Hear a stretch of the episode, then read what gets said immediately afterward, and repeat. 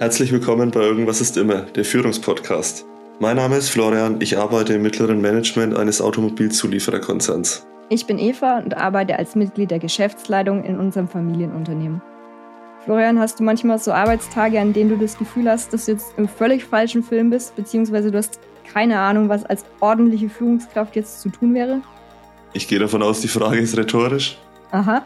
Und was machst du dann an solchen Tagen? Guten Tipp, ich hole mir mein Führungskräfte-Lehrbuch und versuche herauszufinden, welchen Teil ich nicht verstanden habe. Ah, okay. Tag der Buchausgabe scheine ich wieder verpasst zu haben, weil weißt du, was ich mache? Ich schicke dir eine verzweifelte Nachricht. Großartig und das hilft? Ja, entweder du hast einen guten Tipp für mich oder mir fällt beim drüberreden selbst was dazu ein. Und genau deshalb haben wir jetzt einen Podcast miteinander. Irgendwas ist immer erscheint ab Januar jeden zweiten Donnerstag. Ihr wolltet schon immer wissen, wie ein nicht glatt gebügelter Alltag eine Führungskraft in Wirklichkeit aussieht oder sucht vielleicht neue Impulse für eure eigene Führungsrolle? Dann haben wir mit Irgendwas ist immer vielleicht einen richtigen Podcast für euch.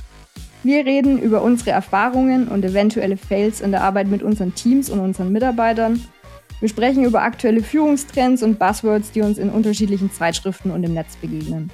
Wer weiß, vielleicht kommen wir irgendwann sogar drauf, was man braucht, um die perfekte Führungskraft zu sein. Wobei ich mir ziemlich sicher bin, dass der wichtigste Bestandteil ist, dass man auch mal über sich selbst lachen kann.